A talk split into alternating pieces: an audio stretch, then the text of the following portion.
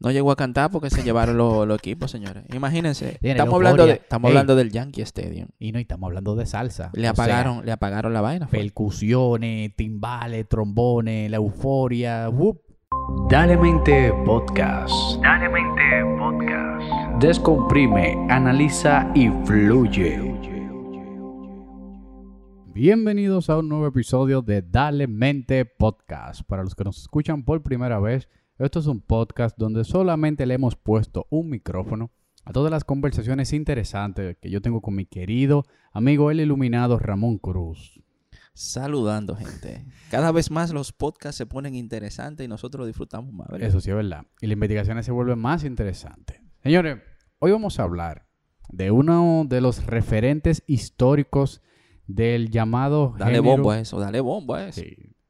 Pudiésemos decir que ellos fueron los arquitectos, fueron del sello que vamos a hablar fue el arquitecto quien creó, quien eh, puso esa estampa de lo que hoy llamamos de ese conglomerado de géneros musicales que hoy llamamos salsa.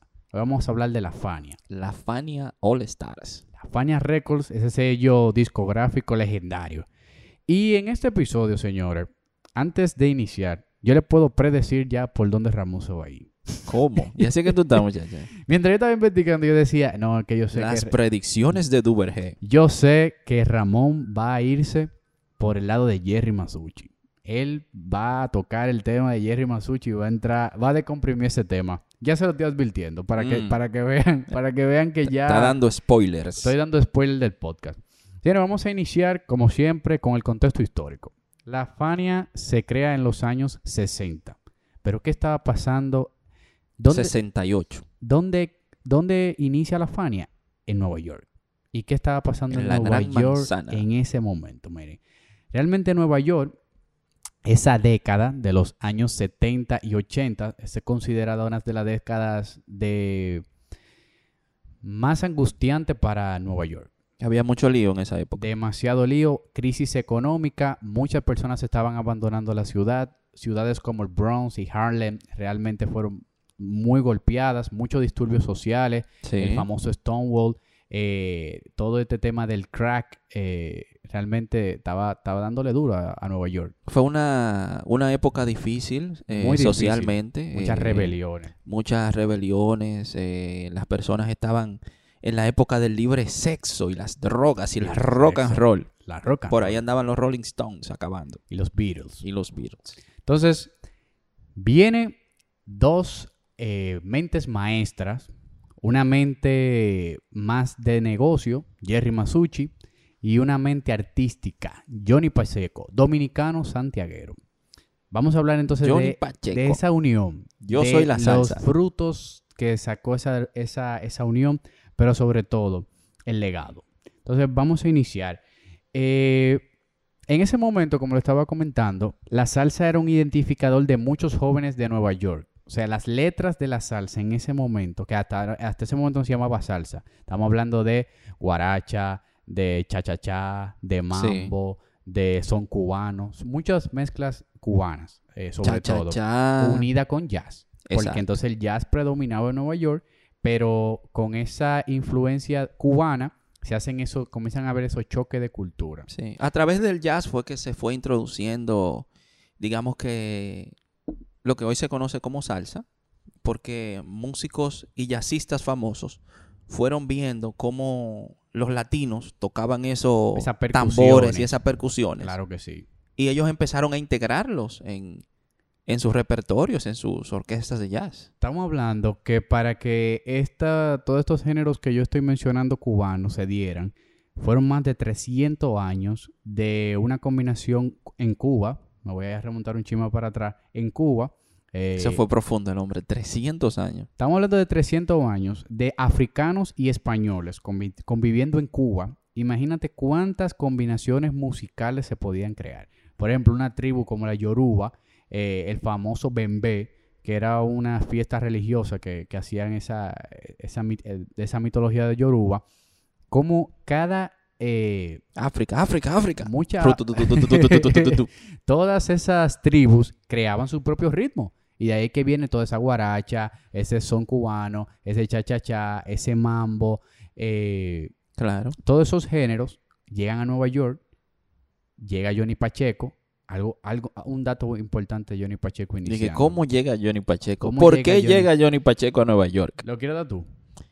Bueno, eh, Johnny Pacheco, posiblemente muchos de nosotros lo hemos escuchado. Simplemente, ah, Johnny Pacheco la salsa, ah, Eso Johnny me- Pacheco Eso ta, mismo ta. me pasó a mí. Pero realmente nosotros no entendemos La magnitud. la magnitud y el valor, aporte que hizo Johnny Pacheco a la salsa, a la cultura latinoamericana Así mismo. actual y de la época.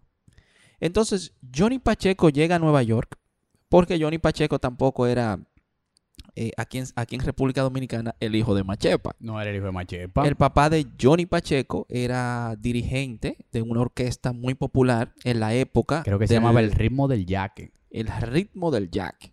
Así mismo. Una, una de, la las mejores de las mejores orquestas dominicanas. De la favorita de Trujillo. Y la favorita. La favorita de Trujillo. Y Razón por la cual Johnny se ve y la familia de Johnny se ve obligada a salir de aquí. Porque le dice Trujillo, mira, yo quiero que tú le cambies el nombre a la orquesta. Y dice él, ¿cómo Ajá. así? Claro que yo no lo voy a cambiar, lo manda para el infierno. Ustedes saben que declararle la guerra a Trujillo era embarazo. Era peligroso en esa época. Muy peligroso. En la época de Trujillo. Trujillo quería que le pusieran Orquesta Trujillo. Pero no te vayas más lejos. Trujillo quería que un locutor, Pedro Pérez Vargas, cambiara su nombre porque él le gustaba un, un- creo que era un mexicano, un cantante. No, usted no se puede llamar igual que el cantante. Ahora, para tú se llama Pedro Pérez Vargas. Tú, tú vas a que escuchar eso. Señores, la, la, la, Trujillo tenía sus bemoles. eh, eh, es fuerte el tema de la dictadura. Johnny Pacheco llega a, a Nueva York con, como tú dices, con toda esa influencia de su padre.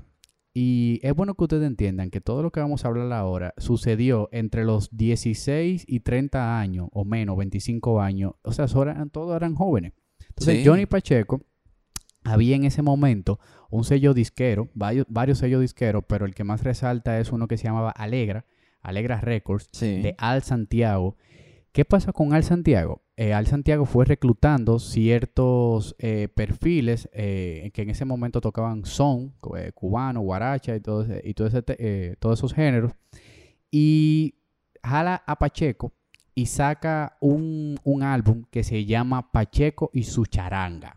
Sí. Entonces, Pacheco y su charanga. ¿Qué pasa? Que Pacheco era muy de la charanga. La charanga viene siendo el son cubano, pero con letras más pícaras y como más relajadas, Sí. sino y con un tempo un poquito más acelerado, la charanga. Entonces, eh, inicia esa carrera de, de- de Johnny por esa parte y viene Jerry Masucci.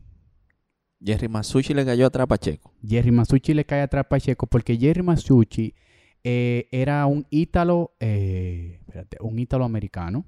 O sea, eh, tenía descendencia, no, ítalo judío. Ítalo judío. Exacto. Era un ítalo judío que tuvo, eh, duró muchos años trabajando en Guantánamo, en Cuba. Sí. Entonces tuvo mucha incidencia el son cubano en su persona.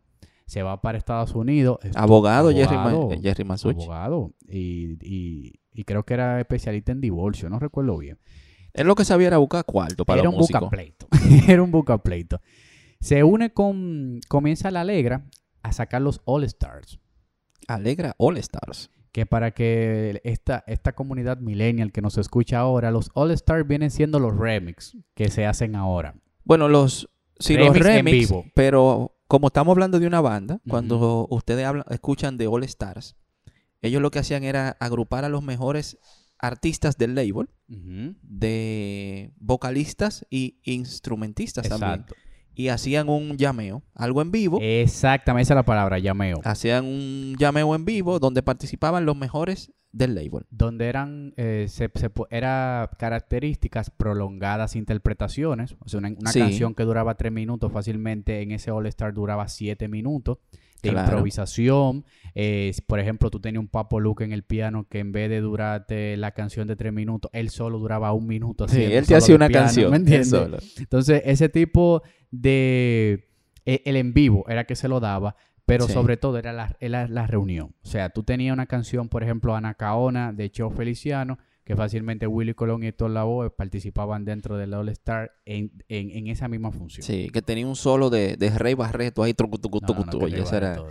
Señores, eso es realmente la, el inicio de, de los All Stars que comenzó con Alegra y luego con la Fania.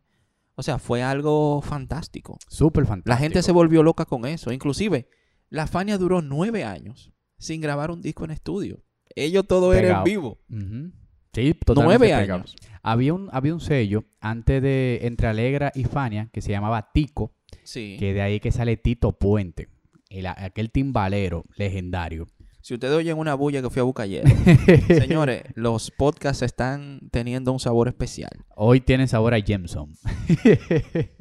en ese momento, Tito, eh, el sello Tico eh, y el sello Alegra acababan de sacar eh, los All Star y sobre todo el de Tico fue muy interesante porque hizo tres volúmenes que se llamaban descargas y reunió aproximadamente más de 20 cantantes. Volvemos después de unos comerciales. Entonces, como estaba diciendo Randall, en Tú ese hablabas momento... de Tico. Sí, estábamos hablando de Tico. Eh, ¿Qué pasa? Que al Santiago tiene que dejar los All Stars y viene Joey Quijano y Charlie Palmieri y crean la sexta All Star. Señores, Charlie Palmieri, eh, Charlie Palmieri, Y. Eddie Palmieri. Y Eddie Los Palmieri. dos hermanos Palmieri. Los hermanos Palmieri son los unos monstruos. Esos son los creadores del famoso Vámonos pa'l monte. Vámonos para el monte. Es un disco que tenía como ocho minutos. Vámonos pa'l monte.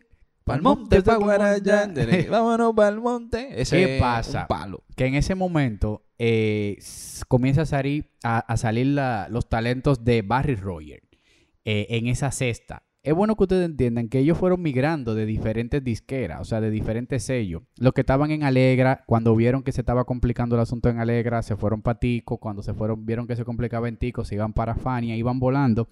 Y Tico Record eh, compra Alegra bajo Murray Lewis y a él le gustaba mucho el, el formato de All Star y saca el álbum de descargas. Y tuvo dos volúmenes ese álbum Sí. de descargas.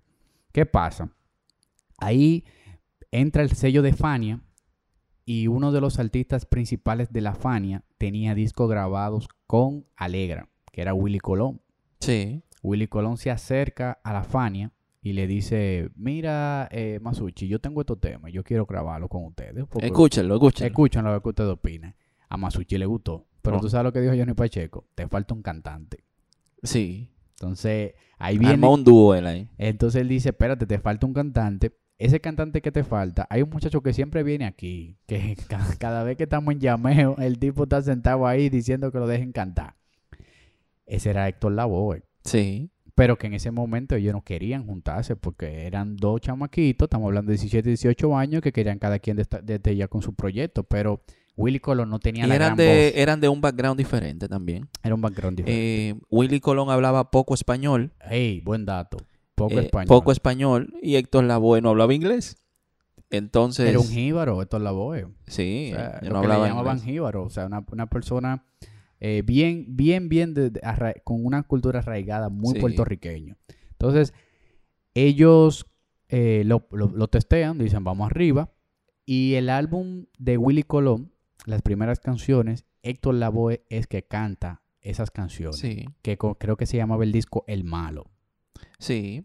Ellos terminaron denominándolos a los dos los malos de la salsa. Los malos de la salsa. Eh, ¿Por qué los malos? No eran porque ellos eran malos, de verdad, sino porque las canciones eh, tenían ese toque de, de, de- del barrio, de, maldad, de, calle, de lo que Bronx, pasa. Claro. Y por eso terminaron lanzando, creo que lanzaron un vinil que se llamaban Los Malos de la Salsa. Y yo creo que ese vinil que tú estás hablando, la portada me llamó mucho la atención. Porque Estaban en un carro, era yo creo. Ellos- eran ellos dos eh, a la orilla del río Hudson que iban a, a- haciendo como... No, espérate. eh, estoy, estoy confundiendo los, álbum, los álbumes. El malo es, un- es una portada totalmente diferente. El que yo estoy hablando es uno que se llamaba La Cosa Nuestra. Sí. Entonces, esa cosa nuestra era, era haciéndole alusión a la mafia italiana que estaba en Nueva York, que era la cosa la nuestra. Costa Nostra. Y ellos en la portada sale Willy Colón envolviendo a un cadáver como que lo iba a tirar por el río Hudson. Ericsson era muy creativo. Eran creativas o la- las portadas de, de esos viniles Sobre todo las de Alegra. Señores, eran muy creativas. a esta comunidad de Dale en Mente Podcast, a mí se me hizo difícil descubrir quién hizo las ilustraciones de los Alegra volumen 1, volumen 2 y volumen 3. Pero si ustedes buscan en internet esas portadas, se darán cuenta el nivel de ilustración que tenían. Claro, o sea, había mucha creatividad, Mucha en el desarrollo de esos álbumes. El, la portada del otro, del malo, ella lo hicieron en un carro de eso estilo Capone, de eso viejo. Ay, ay, ay. Uno de cada lado. Entonces te daba la, la impresión de que estaba en la época eh, o que estaban, digamos que muy similar al- a lo que hacía la mafia, esos Claro. vehículos de Capone clásico, Super Ford. ancho, grande. Exacto, y cada uno de un lado con su estilo malo. Eh, algo importante eh, que debemos destacar es que en la época había mucha división en, en Nueva York. Había mucha, división, Claro que sí. entre los blancos, los negros, los, los afroamericanos y eso. Y como mencionamos al principio, la salsa fue un movimiento que se creó para unificar todas esas, todos esos géneros musicales, la guaracha, el son, el cha-cha-cha, bajo una marca, Así es. bajo una misma marca, lo que permitió que la salsa tomara la dimensión que tomó, empujada principalmente por la Fania internacionalmente. Tú sabes que a mí me gusta revolutear mucho las fechas. Y ya, Sí, y ya volvimos para atrás. Ya nosotros andamos como por los 70. Pero ya vamos para atrás. Voy a dar un chip para atrás para seguir lo que tú estás diciendo. Sí. Eh, esa, todas esas rebeliones y todo eso que estaba pasando en el contexto, eh, en el entorno eh, geográfico donde estaba eh, Nueva York, en el 1956-57 comenzaron a hacerse los llameos de, de, de cubanos, los llameos cubanos, que creo que uno de, los, de esos primeros llameos fue por Julio Gutiérrez. Y en esos llameos, la expresión cultural o sea, no había una, no había un formato, no había una regla de cómo era que se iba a arrancar y cómo iniciaba. no. Y eso comenzó a despertar muchas curiosidades. De, de ahí viene también mucha inspiración de, de Johnny Pacheco. Sí. Entonces, en ese, en ese, ese wave, de, de- en esa línea de que todo es muy, eh, vamos a ver cómo sale esta trompeta, entra un artista y canta y sale Cada, otro. quien, cada uno de los artistas de- se, se destaca. le, le ponía su impronta y le daba un toque diferente. Exacto. Inclusive ellos destacan mucho eso de Héctor. eh, que a No, Héctor, hubo mucho, el rey de eso. por ejemplo, a Héctor Willy Colón le escribió muchas canciones y Héctor cuando estaba en vivo cambiaba las canciones. O sea, el Willy Colón sí, las canciones las grababan en estudio así, pero en vivo, en él le agregaba un reguero de cosas. Muchos de sus, de sus compañeros destacan eso de Héctor Lavoe, la gran capa- la- el gran De repentismo improvisar. de ¿eh? improvisar en- ahí en vivo. Pero ¿qué pasa? Que en ese momento el rock and roll eh, era muy de estudio y era lo que estaba contagiando totalmente a Nueva York. Sí. Y los en vivo no eran, no eran tan de moda. Solamente era, se, sen- se- era, era interesante disfrutarlos, o sea, los llameo en vivo, pero grabar el en vivo y reproducir el en vivo no era tan interesante. No, para y era momento. costumbre solamente del jazz. Entonces Exacto. el jazz eh, no era Ey, para todo lo público. buen dato El, jazz hacía mucho en vivo así. del jazz, claro. Entonces, la música, ya la salsa, ¿verdad? Luego de que, que se logra poner esa impronta por la Fania y, inicialmente por Alegro, le dio ese toque diferente, divertido de baile, porque que la gente se aburría con el jazz. Es verdad. El jazz no era para, para estar en la discoteca y tú bailar, el jazz era más para escuchar. Entonces, ¿qué ellos dijeron? Vamos a agarrar. Comenzaron a hacer canciones como cualquier sello. O sea, era muy normal eh, los sellos eh, sacar álbumes. Ellos eran músicos todos. Eran melómanos. Antes que todo eran melómanos. Sí, Le gustaba mucho la Mucho música. la melodía. Pero a Masucci le gustaban los cuartos. Masucci era un empresario. Entonces Masucci, el businessman, dijo, espérate, vamos a agarrar toda la gente interesante que están dentro de este, de este sello disquero y vamos a hacer el primer All Star. Y lo hicieron en el Red Garter. 1967-68 creo. Ahora que tú mencionas Red Carter, eh, hay que destacar que no era fácil para ese grupo de artistas conseguir un espacio donde armar eso, señores. Y el público, Estamos hablando señores, que no eran latinos, había mucho negro en la banda. Era una época difícil, la gente no quería rentarle un espacio importante, Buen punto. un espacio importante a una gente que eran desconocidos y eran latinos y era un grupo loco. Y súper jóvenes. Estamos hablando de que Willy Colón cuando entró a la Fania tenía 17 años. Claro, creo que hay un documental que dice que, que Jerry Masucci tuvo que vender un vehículo para él poder ¿En alquilar eso. serio? Sí, él, que ella andaba en bicicleta. Él tuvo que vender una. No, yo ando en Ahora hay que bicicleta. cree mucho en un proyecto, Ramón, para hacer eso. Sí, señor. El, el amor, el talento y la pasión por una cosa O sea, son factores que tienen que estar presentes para que la cosa tengan éxito. Ahora, yo siento que, que, como tú dijiste, Johnny, Pache- Johnny Pacheco era la clave. O sea, el businessman era Masucci, pero el tacto, el olor, Sí, eh, qué, qué podía pegar, qué no podía ¿Qué no pegar, podía era funcionar? Johnny Pacheco. claro. Entonces, Johnny Pacheco sale el Red Garter, señor, y se llena. Sí. Creo que fueron 4.000 personas que 4.000. asistieron. Eh, se reventó eh, muchísimas eh, cosas puntuales que se pudiesen destacar, como Cheo Feliciano con esa gran canción de Anacaona, como tú dices, toda la voz, esos en vivo eh, que nunca se pueden olvidar, eh, Roy Barreto, Papo Luca, o sea, el desborde musical que hubo en ese en vivo, la energía fue tan grande Salieron dos álbumes de ahí. y salieron dos álbumes. O sea, estamos hablando que cualquier tema de esos tenía 5 y 6, 7 minutos, solamente un tema, y la gente se lo disfrutaba. Sí. Luego viene como en el 1971, creo, que ellos quieren volver a reunir a, lo- a todas las estrellas, quieren volver a hacer otro All-Star, pero ahí es verdad que la, la cosa se le pone difícil, como tú dices, porque Ralph Mercado era el que ayudaba a Jerry Masucci a, a poder conseguir los lugares. Ese era el relacionista público. Pero nadie quería prestarle un lugar y muchísimo más para la cantidad de personas que iban a asistir. Claro, era difícil. Entonces viene y contratan. Eh, Ralph Mercado trabajaba para el Chita, era una Sí. discoteca en Manhattan. Trabajaba para el Chita y dijo: Mira, pero vamos a hacerlo aquí. Pero, Consiguió el chita. pero ¿qué pasa? Como tú siempre dices, las personas son las que hacen el cambio dentro de una marca.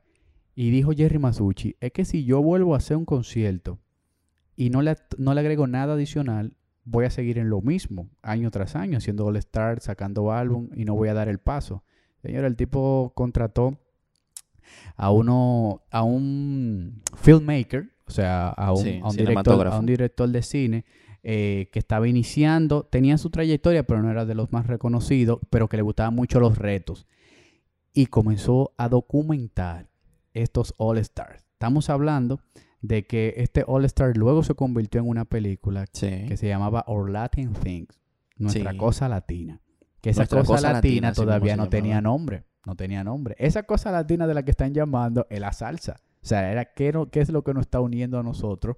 Eh, que un- uno canta eh, mambo, otro canta la charanga, otro la, el son cubano. Toda esa cosa latina que nos está identificando la, imple- eh, la impregnó. Fue un movimiento en de un unión. documental. O sea, eso fue un movimiento de unión y ellos pusieron mucho empeño en el documental. El documental fue súper interesante, aunque no hizo, tuvo el impacto económico que ellos esperaban. Sí, Terminaron con los bolsillos rotos.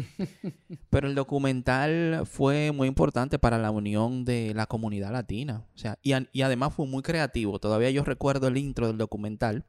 el carajito El, corriendo. un niño corriendo por diferentes un espacios. mocoso, pudiésemos decir. Exacto. Diferentes espacios del Bronx por ahí. Las calles súper averiadas. Se- Señores, Se entraba, el, el, el chamaquito entraba por unos huecos. el Nueva. York de esa época No daba grima. eh, daba grima. Daba o sea, grima, daba Nueva grima. York no era, Nadie quería ir a Nueva York. no era nada bonito. ¿Entiendes? Era un desorden. Entonces, claro. ese... Algo interesante, creo que se llamaba David Gas. eh, David Gale, algo así. Voy a confirmar el nombre. Ese director de cine tuvo muchos problemas para grabar. Porque tú sabes, nosotros somos publicistas. Para los que no conocen, yo soy publicista y Ramón es un experto en audiovisuales. Y algo interesante de eso es que él tuvo muchas, mucho contratiempo cuando estaba grabando. Temas de audio, temas de imágenes, temas de iluminación, Sí. mucho te- pero él dijo, espérate, yo voy a agarrar, la, eh, voy a agarrar la- el recurso narrativo de los documentales y voy a tratar de impregnar lo más que yo pueda con eh, footage, o sea, con Grabó de todo. Grabó de todo, grabó a Nueva York, grabó Escalera. impresiones, escalera, grabó gente en audio y salió Él una buena pieza, señores. Salió muy interesante. Tienen que tirárselo. ese- Para los que no han visto esa película, es muy buena. Esa Tienen película que- documental. Tienen que, eso sea, es importante verlo porque eso fue uno de los primeros movimientos, o sea, donde comenzó y tomó más fuerza el movimiento de la Fania y el All Star, señores. De ahí salieron eh, discos importantes que, digamos, que marcaron la historia. Ese mismo que tú mencionaste de Feliciano, Claro, Anacaona. Ahí, claro. ahí tiró el Anacaona y eso, Eso se encendió. ¿entiendes? Una canción que la escribió Johnny Pacheco dedicada a Santo Domingo. Hay que decir que, que Ah, esa sí, canción... Anacaona te- Esa claro. canción se la dio Johnny Pacheco a Feliciano. Sí, porque y ahí- era ahí- dedicada a Santo Domingo, Anacaona. Ahí va- ahí vamos. Anacaona. Oh, que parte de lo... A Jerry Masucci lo critican mucho porque Jerry Masucci hizo un monopolio con Fania. Pero yo lo defiendo. Porque si, Claro. si tú te vas... eh, para que entiendan de, de- de qué hablo, Jerry Masucci hizo que el sello fuera lo más importante a nivel de lo que estaba ocurriendo, de esa cosa latina, que era la salsa. Y comenzó a comprar otros sellos. De, de la misma Fania fue comprando otros sellos, el mismo Alegre, el mismo Tico, el mismo Vaya que, que trajo a Celia Cruz. eh, muy- todos los sellos los fue adquiriendo, creando un monopolio. O sea, Claro. diciendo cuál era la canción que iba a salir. No, porque ahora, ahora que tú mencionas eso, él tenía una visión un poquito también de la sociedad. de la sociedad. ¿Verdad?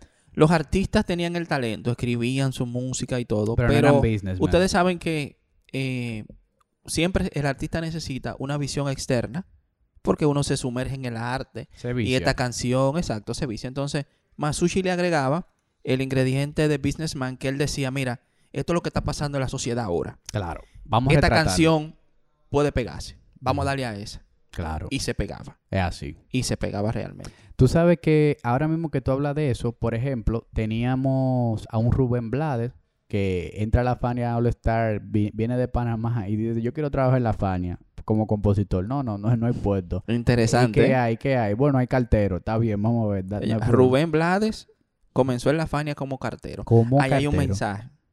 Ahí hay un Hay mensaje que porque a veces, abajo.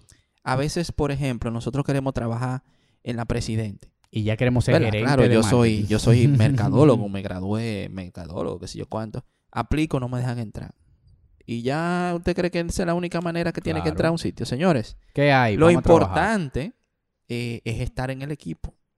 Eso también se ve mucho en deporte. Buen, buen punto. Buen punto. Eso se ve mucho en deporte, ¿verdad? Tú quieres ser titular de un equipo, eh, no Pero tienes no te banca. Oye, méteme en la banca. Claro Cuando sí. te llegue tu chance, como Brilla. pasó con, Con Rubén Blades. con Rubén Blades, Que hoy hay, hay una anécdota interesante de Rubén Blades. Eh, Jerry Masucci eh, era un poeta, Rubén Blades. O sea, era muy bueno con la escritura.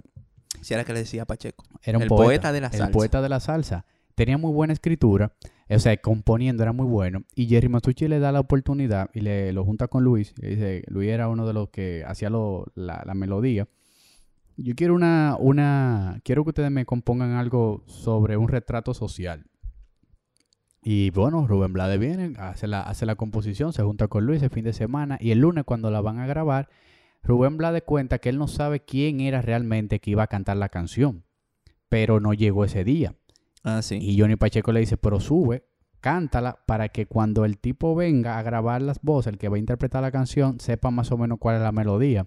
Señores, Rubén Blades cantó Juan Pachanga. Juan Pachanga. Y, y- y la canción nunca la editaron, se quedó con esa voz. Y de ahí fue que Rubén Blades arrancó. Mira lo que tú Sí. dices. O sea, no era llegar y ser el gran compositor, era llegar, buscar un espacio, buscar la oportunidad y demostrar el talento. Entonces hay humildad en ese acto. Muy, mucha O sea, humildad. Y no. y Rubén un- Blades. Y un oído de Johnny Pacheco. Porque Rubén Blades. tú dejar una voz ahí de que porque sí, es porque realmente conectó esa voz. Claro. Esa fue una de las, digamos que de la visión que tuvo, señores. Ustedes se imaginan lidiar con más de 10 artistas, Ay, ay, ay. todos buenos. egos. o sea, egos. egos. Todos artistas buenos, con mucho talento. eh, Poder depurar, tener un ojo crítico. y mantener una armonía por mucho tiempo. O sea, eso es ser- muy hay que- difícil. Hay que ser un mago, cara. Eso es muy difícil, señor. Eso es lo que hizo Joe Torre con los Yankees.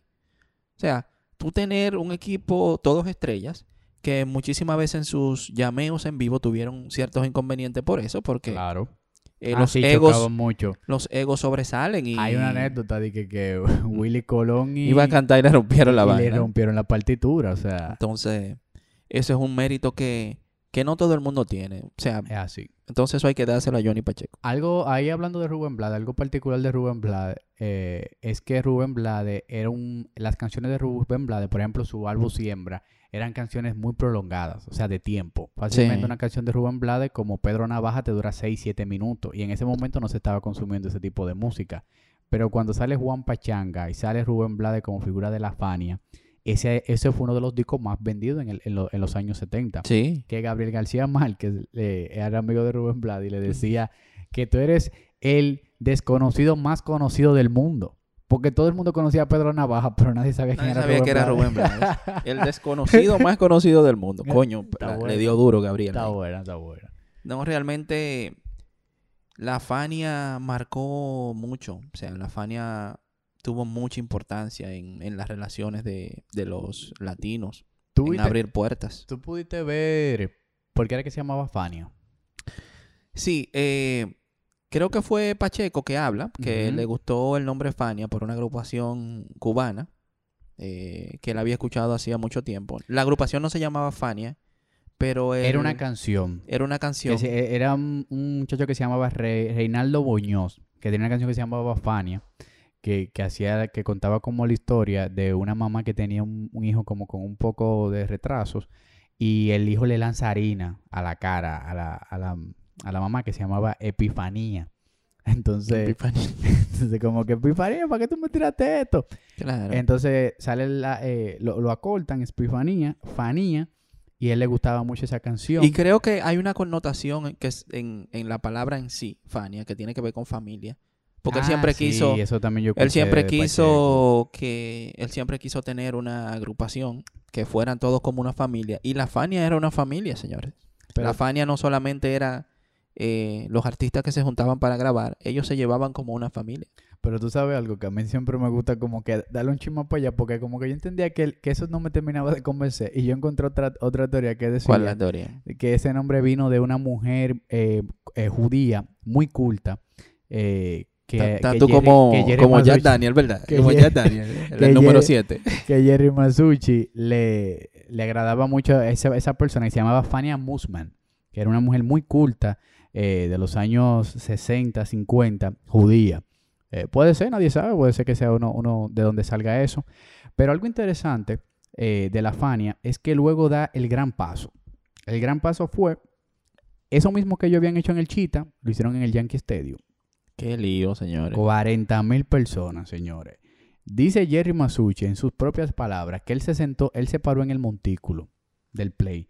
Ah, porque es bueno que ustedes sepan que en ese momento el Play estaba siendo utilizado, o sea, habían juegos regulares, por lo que ellos solamente podían utilizar entre la primera y la tercera. Sí. O sea, la grada se podía usar, pero el, el escenario tenía que estar entre la primera y la tercera para No podía dañar el meterse al terreno. No podía 280 mil dólares alquilaron ellos el, el Yankee. Y una Stadium. multa de 50 mil dólares si le dañaban el césped. Y adivinen qué. Le dañan el césped, señores. Señores, yo creo que nada más cantaron como tres canciones. Sí. Cuando agarraron y cantaron esas tres canciones, que comenzó esa euforia del público, porque ellos no esperaban tanta persona. Ellos estimaban Claro. 20 mil, 10 mil personas, 40 mil personas. La gente se tiró al play. Señores, se llevan hasta los pianos. La gente se tiró al play. Piano, cable. Jerry Masucci tuvieron que llevárselo a la seguridad volando. El hermano de Jerry Masucci, creo que se llama Alex Masucci, agarró los cuartos y se embaló. Sí. Señores, ni esto la voz yo creo que subió. No llegó a cantar porque se llevaron los, los equipos, señores. Imagínense. Tiene Estamos la hablando, de, estamos Ey. hablando del Yankee Stadium. Y no, y estamos hablando de salsa. Le O sea, apagaron, le apagaron la vaina. fue. percusiones, timbales, trombones, la euforia, ¡wup! Saltan Sí. la valle y llegaron allá. ¡Qué destrucción! Ya tú sabes. Somos latinos, pero hay que decirlo. Somos a veces muy desordenados. No, imagínate. Pues esa gente... eh, o sea, señores, era una época un poquito peligrosa. No es como ahora que la gente va a la fiesta y a tirar fotos y selfie. Y algo interesante, Y a ya- grabar con el teléfono. el, el, el Yankee Stadium está, está en el Bronx. Sí. O sea, era, era, era muy de, de, de, de- del entorno donde estaban ellos. Donde estaban ellos. Donde estaban cantando ellos. Y un ícono, loco, el Yankee Stadium. Eso fue una sorpresa cuando esa gente llegaron ahí a tocar en el Yankee Stadium. En el Yankee Stadium. Y algo muy interesante que me, que me gustó en algunos documentales que estaba viendo era que las personas hablan de ese evento. O sea, ese evento fue algo icónico en ese momento. Por ejemplo, tú tienes una Milly Quesada que ella dijo que ella fue a- al concierto y se lo tiró. Y decía, yo, sé, yo veo a su artista en el Yankee Stadium. Eso fue algo del otro mundo. Es que la Fania trascendió. La Fania Llegó hasta es un África. movimiento único. Llegó hasta África. Oye, eso fue un espectáculo en África. Oye, me agarró el, el, el- el- la tambor y, y agarró y hizo un show ahí. O sea, la, la euforia era muy fuerte.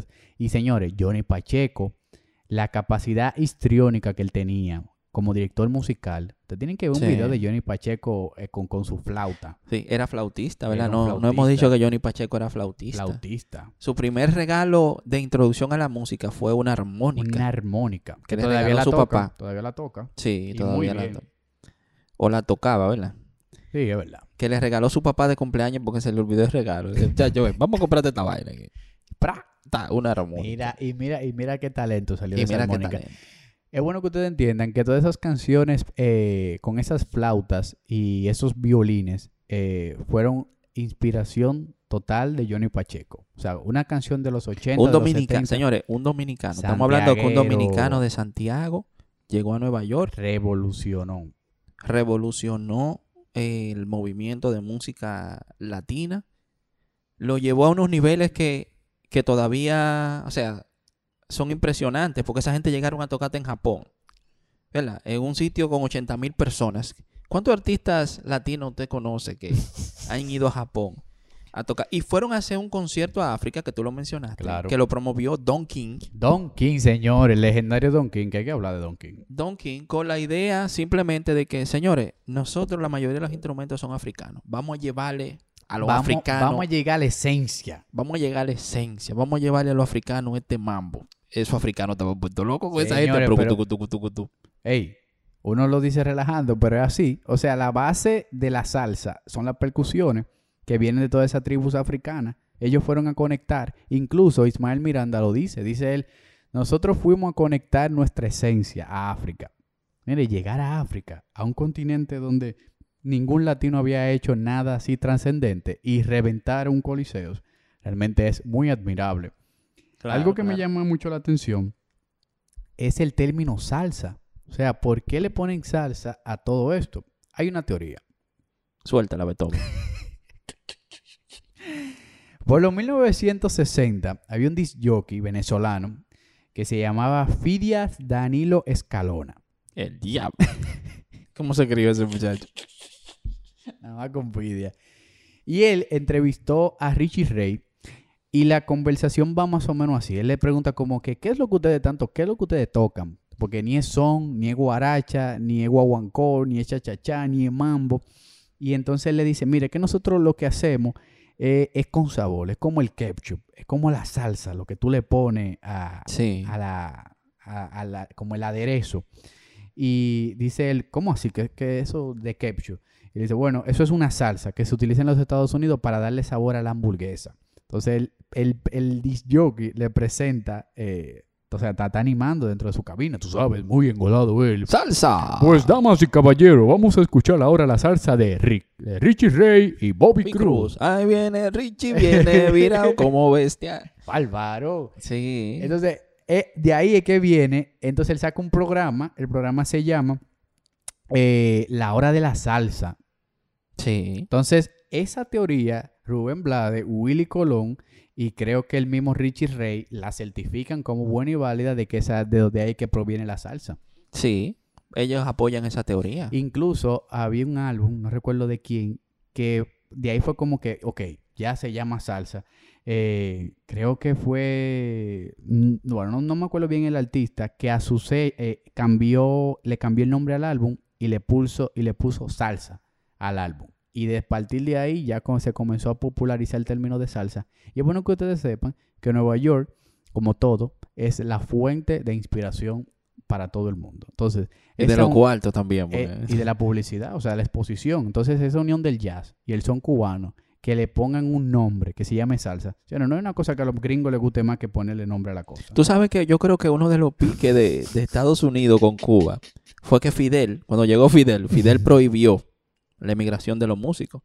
Porque la mayoría de los músicos que estaban haciendo esa mezcla, ¿verdad? Porque también participaron mucho en el jazz, no solamente en la salsa, eran cubanos. Cubano. Y cuando llegó Fidel, sí acabó eso. Señores, a nivel geopolítico, Cuba tiene... Yo, te- yo estoy muy afinado con, con Cuba. Con Cuba. Me encanta Cuba, me encanta. Eh, a nivel geopolítico, Cuba, su recurso más grande es el talento humano.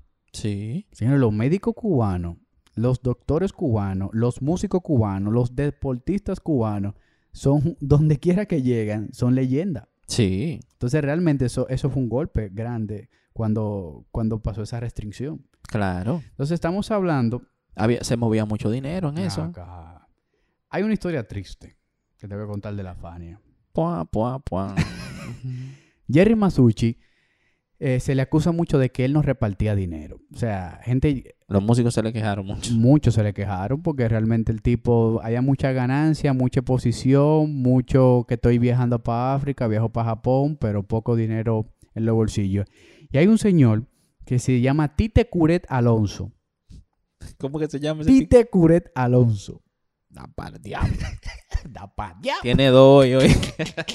Ay, mi madre. Fidia y Tite. Sí. Tite Curet Alonso, señores, compuso más de 300 canciones para la Fania.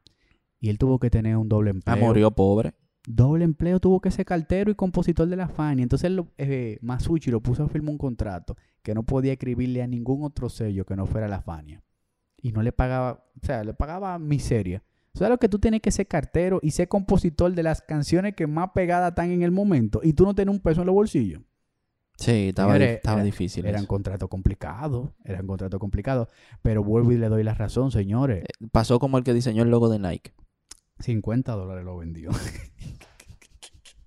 Era un estudiante de una universidad. Le dieron, ¿y cuánto tú me das por eso? Ah, Por el logo de Nike. dime. 50 dólares. ¿Y ahora cuánto vale? Sí, No, pero suerte que la, la marca fue, recapacitó y le dio un regalo de cuarto después de eso.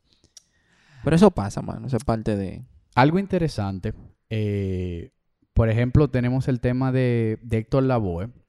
Héctor Lavoe era... Bueno, Héctor y Willy eran realmente... Héctor Juan Pérez. Héctor Juan Pérez era que se llamaba. Que por cierto, el nombre creo que de Lavoe era... Se lo puso él. Cuando iba, cuando iba a cantar la primera con, con Colón, Con Willy se- Colón. se puso Héctor Lavoe, pero era Héctor Juan, Héctor Pérez. Héctor, no, Héctor Pérez no iba a pegar. No, claro que no. Ni- ni- Ustedes conocen a un Héctor Pérez que sea No, no. famoso. Esos son los nombres que ponen en la tarjeta, en los anuncios. Lo demos, lo Sí, demos. lo demos. Héctor Pérez, fulano Pérez. Realmente, eh, podemos eh, destacar ciertos clásicos de, de la Fania. Por ejemplo, tenemos canciones como Gitana, o sea, de Willy Colón. Tenemos Mi Gente, que se la, Mi compuso, gente. se la compuso Johnny Pacheco a Héctor Lavoe. Que luego Mark Anthony, pudiésemos decir que es el Héctor Lavoe de estos tiempos, porque tiene el mismo swing, tiene la- esa misma capacidad de improvisación, esas cualidades histriónicas, que es uno que fue, eh, como tú dijiste, tras bastidores, que la película donde... Ah, sí, la película que realizó Jennifer López, eh, digamos que inspirada en la, en la Fania y Héctor Lavoe, que fue muy criticada porque simplemente, o sea, se enfocaron en el lado de las drogas, en el lado... Estamos conscientes de que Héctor Lavoe solamente duró 46 años. O sea, Tuvo muchos problemas de drogas. Muchos problemas de droga, muchos temas de depresión. Estamos hablando que, señores, en un solo año Héctor Lavoe le mataron a la, a la suegra con un destornillador. O sea, ¿Tú sabes lo difícil, lo, lo más duro de eso fue? Que él había hecho un par de canciones antes de que mataran a la suegra. Que hablaba como, como que estaba, coño, si mi suegra se hubiese muerto. Qué difícil. O sea, la historia de Héctor es- tuvo mucha tragedia. Se le muere un hijo por una bala perdida. El hijo de él. Eso fue lo, lo- el ulti- la última gota que derramó el vaso. Se le quema la casa en Nueva York. Tiene que Tuvo que tirarse tirarse. por un tercer piso. Después hay una cierta historia. No me gustan los rumores, pero eh, parece que hubo una pelea acalorada entre su esposa Cuchi y él.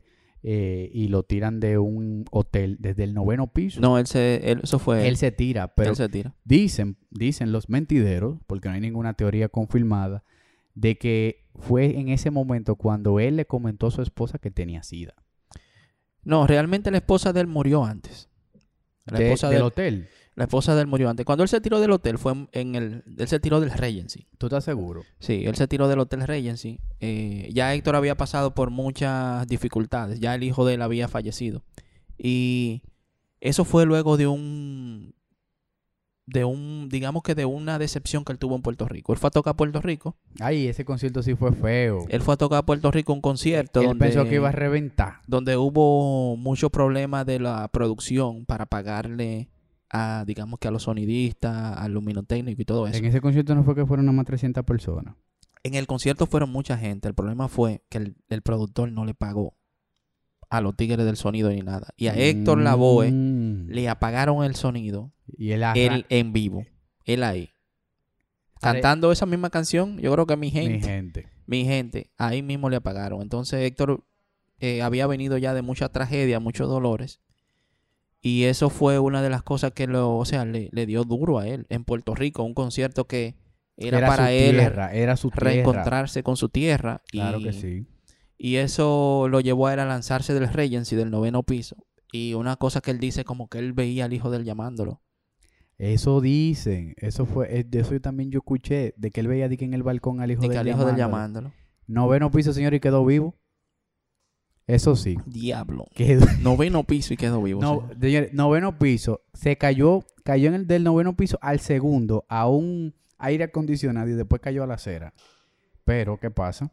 Que duró tanto tiempo Wow. entubado que se le, se le dañaron las cuerdas vocales. Sí. Pero no tuvo ningún tema cerebral. Señores, que está bendito. Eh, Él chocó muchas veces con la muerte. Coño, yo de verdad, mira. Tú sabes lo que tú tiraste de un noveno piso No, no, y sobreviví. no, Si hay gente que se cae de contén y ya. Pero, señores, pero estamos cansados de ver ese tipo de Sí. cosas.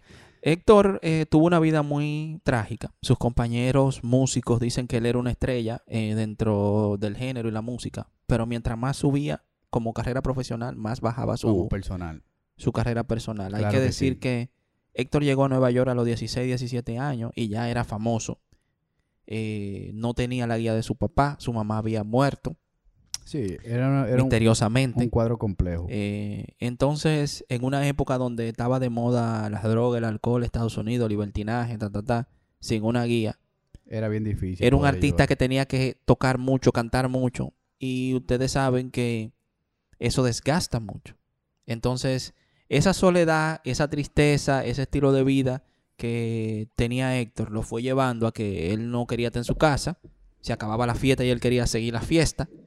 Y ustedes saben que en la fiesta se Para que encuentran la- gente que te fiesta ofrecen siga, cosas, te claro que ofrecen sí. droga, lo que sea. En, todo lo- en la fiesta siempre hay gente que anda en eso, en esos negocios. Así es.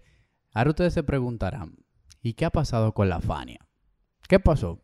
A mi entender, eh, y lo que muchos, muchos eh, melómanos comentan, al Jerry Masucci hacer el monopolio de la Fania y comprar todos los sellos, y también decidir cuál canción salía y cuál canción no salía, y también lo monótono que se fueron haciendo los temas. Porque, por ejemplo, tú tenías una canción de Joe Feliciano, una canción de Rubén Blado, una de Willy Colón y una de Tom Lavoe. Las cuatro canciones con el mismo pianista, Papo Luca. Y tenía la misma trompeta y tenía las mismas percusiones, porque él siempre usaba los mismos músicos. Entonces comenzó a darle un matiz a todas las canciones, casi igual que cuando viene la salsa romántica, Le dio de durísimo. los Gilberto Santa Rosa, de los Frankie Ruiz, realmente le dio muy duro al sello, pero Eso ellos se estancaron ahí. se estancaron. Eso fue una de, los- de las cosas que causó muchos problemas Estamos hablando que la Fania All Star fue dura en los 70 y en los 80. Ya después de ahí, eh, realmente los éxitos, podemos seguir escuchándolo en cualquier fiesta latina. Realmente fue, eh, son inmortales esos temas. Pero la Fania como tal se siguió reencontrando, pero ya nunca fue lo mismo después de ahí. No. Eh, antes de nosotros culminar, eh, o antes de que se acabe el podcast, no es que se acabe en un minuto, pero quiero mencionarle algunos de los músicos que estuvieron en la Fania. ¿Verdad? Que tal vez ustedes lo han escuchado, tal vez son uno de sus preferidos y no saben que estuvieron en la Fania. Larry Harlow, Richie Ray, Papo Luca, como tú mencionabas, Mongo Santa María, Joe Motoro, Bobby Valentín, Rey Barreto, Roberto Roena, Johnny Pacheco, Luis Ramírez, Celia Cruz, Héctor Lavoe, Willy Colón, Rubén Blades, Cheo Feliciano, Ismael Miranda, Ismael Rivera, Ismael Quintana, Santos Colón, Adalberto Santiago y Pete El Conde Rodríguez. Pete El Conde Rodríguez. Señores, miren, una de mis canciones favoritas de esos tiempos se llama Blanca. Búsquenla, de Johnny Pacheco y Pete Conde Rodríguez. Señores, Pete Conde Rodríguez era un personaje. Ustedes tienen que buscar a Pete Conde. Era un personaje. Realmente ese, ese, ¿cómo se puede decir? Ese sex appeal que tenía Pete Conde Rodríguez al cantar junto con Johnny Pacheco es una joya esa canción. Se llama Blanca, la pueden buscar. Es más, yo lo que, yo lo que voy a hacer es, eh, voy a hacer un playlist, voy a compartir un playlist, Ramón, en las redes sociales de nosotros, de la Fania, para que ustedes se lo tiren. Excelente. Eh, realmente la Fania fue el arquitecto, como dije desde el principio, de la salsa. Realmente la mente maestra de Jerry Masucci fue muy clave. Fue muy buena la combinación Pas- El Pacheco olfato, Masucci. Señores, eso fue una combinación letal. O sea, es muy dif- eh, Eso fue como Jordan Pippen. Jordan Pippen. Eso es como Batman y Robin. Ah, O sea, sí. realmente fue una mezcla muy interesante y es muy, bueno estar identificado con la historia de nuestra cultura latina. O sea, eh, la Fania fue un referente de la cultura latina. Movimiento. Aunque muchos quieran criticarlo, aunque muchos quieran eh, desprestigiarlo, realmente la Fania, es muy difícil lograr lo que la Fania logró. Unió a la comunidad latina en Estados Unidos en un Con momento de mucho problema. Con, Con música. música, señores. El documental relata cómo la gente estaba en la calle. O sea, ellos hicieron muchos conciertos gratuitos en la calle. Eh, Hay, para, hay- hay un para icónico zonas. concierto de Ismael Miranda en plena calle. En la calle, señores. su concierto en la calle, la Era- gente es se que tiraba. realmente le gustaba la música, no era un tema de enriquecerse. Y esas fueron, y esas fueron una de las cosas que inspiraron mucho al movimiento. Claro O sea, que sí. Y que, que vieron, por ejemplo, Jerry Masucci vio cómo estaba creciendo ese movimiento de la gente, la salsa. Eh, en ese momento, cuando él lo veía, no se llamaba salsa porque eran Claro. diferentes géneros. Pero él vio eso y él dijo, coño, esta vaina podemos eh, llevarlo a otro, a otro nivel. Y dice él, ¿y quién es el que mejor olfato tiene para esto? ¿Quién, quién, quién realmente lo puede lograr? Bueno, Johnny Pacheco. Eh, nosotros somos dominicanos de República Dominicana. Realmente es un placer poder eh, compartir país, eh, bandera con, con Johnny Pacheco, que Sí. siempre lo resaltó. O sea, siempre Johnny Pacheco dijo que él era dominicano, aunque realmente duró muy poco tiempo aquí en República Dominicana residiendo. Toda su vida fue en Nueva York, pero siempre con esas raíces dominicanas. Claro. Señor, usted tiene que ver cualquier entrevista de Johnny Pacheco porque ustedes ven lo dominicano que ese tipo se veía. O sea, Sí. siendo, siendo Y la alegría dominicana chelcha es por la que- o sea, pila por todos lados. Sí, eso lo relatan sus compañeros. Eso fueron una, una de las cosas que lo ayudó él a unir a esa banda de estrellas, señores. Eso, lo- eso que La dice alegría de Johnny. es clave. Cuando llegaba Johnny, la chelcha, la amistad. Dicen, dicen que Johnny podía estar en cualquier concierto y él se, se bajaba al público y Claro. con todo el mundo. Señores, nosotros los dominicanos Somos muy hospitalarios. somos una vaina. Nosotros somos una vaina. Independientemente de, de cosas, en, cuando, cuando ustedes miran, digamos que el espectrum general, en general, nosotros los dominicanos somos una grasa. Somos una grasa. Somos una grasa. En- en lengu- eh, para traducir lo que acabo de decir, Randall, somos una vaina. Para traducir lo que es una vaina, eh, realmente somos especiales. Sí. Erickson, estamos llegando al final del podcast. Yo quiero que ya, eh, digamos que ya descomprimimos todo. ¿Verdad? Yo quiero que tú me digas cuál es tu, digamos que tu análisis final de la Fania. Eh, positiva, negativa, qué podemos aprender de la Fania. Eh, porque posiblemente a nosotros nos escuchan artistas y, que gente sí. de, que quieren hacer un movimiento. Y no tiene que ser solamente con artistas, ¿verdad? Cada historia tiene un aprendizaje. Yo entiendo, yo soy salsero, me encanta la salsa, me gusta bailar mucho la salsa. Eh, con, este, con esta investigación que hice para este podcast realmente me edifico muchísimo. Pero yo entiendo que el mayor aprendizaje es mirar de fuera de la caja, ver de fuera de la caja. Lo que todo el mundo siempre esté haciendo, siempre mira a ver qué otras, otros, eh, en qué otras áreas, otras áreas están haciendo algo innovador. Y ya es esa combinación. O sea, estamos hablando de que Jerry Masucci tuvo la visión de decir, es que yo necesito documentar lo que está pasando para poder tener más exposición. Porque si siempre me sigo quedando grabando los mismos discos, va a ser muy lento. Y estamos hablando que en ese momento no había YouTube, en ese momento no había internet, en ese momento solamente existía la radio. Y las películas, Sí. o sea, los documentales eran en VHS. O sea, que quien compraba, un latino que compraba ese VHS se identificaba con todos los talentos que estaban dentro de ese VHS. Y aunque la retribución, o sea, la- el retorno de esa inversión de ese video no era directamente proporcional a lo que yo habían eh, hecho como inversión, pero el valor intangible que tuvo documentar eso para la historia. Señores, estamos hablando que tú te ves ese, ese documental que dura una hora y 30 minutos y tú te conectas automáticamente con lo que estaba pasando en ese momento. Señores, eso Sí. es leyenda, eso es legendario. Ya por eso hay que aplaudir a Jerry Masucci. No, realmente Jerry fue un visionario, porque, o sea, los músicos tenían su talento, pero talento sin dinero, Jerry era que tenía lo cual Así y su hermano. Eso es igual que cualquier otro promotor importante que ustedes conocen, Emilio Estefan, que sé yo Claro. quién.